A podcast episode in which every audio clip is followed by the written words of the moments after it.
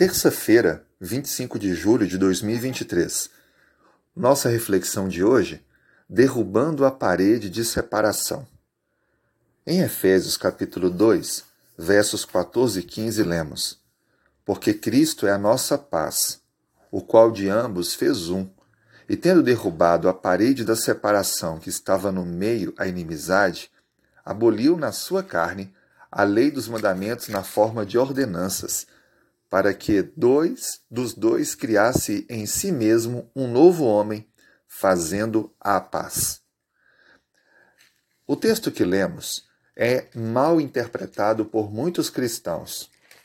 Ao lerem esse texto de forma isolada, chegam à conclusão errônea de que Cristo estaria abolindo a lei dos dez mandamentos para que assim não houvesse mais nenhum tipo de necessidade imposta ou obrigação de nova vida regida por ordens para aqueles que aceitassem a Jesus como seu Salvador. A verdade é que a lei moral de Deus ela é eterna e de nenhuma forma existe na Bíblia, em qualquer lugar, a abolição dessa lei. O próprio Cristo disse em Mateus 5,17: Não penseis que vim revogar a lei e os profetas. Não vim revogar, eu vim cumprir. Mas que leis, então, que estavam aqui sendo mencionadas no texto? O próprio Paulo menciona em vários textos bíblicos a obediência à lei moral. Por exemplo, no capítulo 5 e capítulo 8, ele menciona o, o mandamento sobre o amor ao próximo, sobre a fidelidade, o não adultério. Dentre outras leis, o honrar aos pais e mães, os pais e mães. Tudo isso se refere a itens dos dez mandamentos. Não roubar. Mas por que que Paulo então escreve sobre abolir a lei em forma de ordenanças? Os judeus usaram a lei cerimonial como uma barreira para que os gentios pudessem ficar separados colocando-se assim em posição exaltada. Os judeus impunham aos gentios que quisessem aceitar a sua fé uma série de ordenanças e acabavam se frustrando na tentativa de executá-las. Até aquele momento, os dois grupos pensavam que a salvação era obtida pelas obras, pelos méritos humanos. Cristo morreu na cruz do Calvário e toda a lei cerimonial que apontava para ele a morte dos cordeiros e todo o serviço que era feito no santuário terrestre, ela se cumpriu quando ele entregou a vida pela humanidade.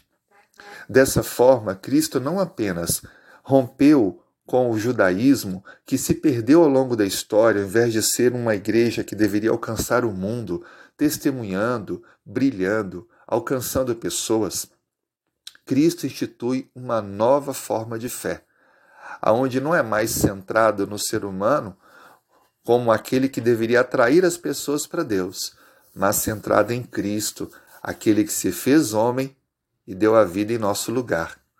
Dessa forma, a salvação começou então a alcançar pessoas e lugares que antes nunca havia sido alcançados.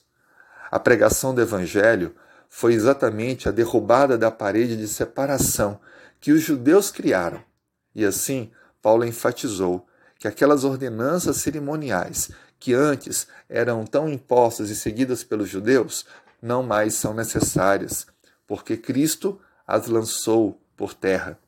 Ele as derrubou, possibilitando todos pela graça receberem o perdão e a salvação.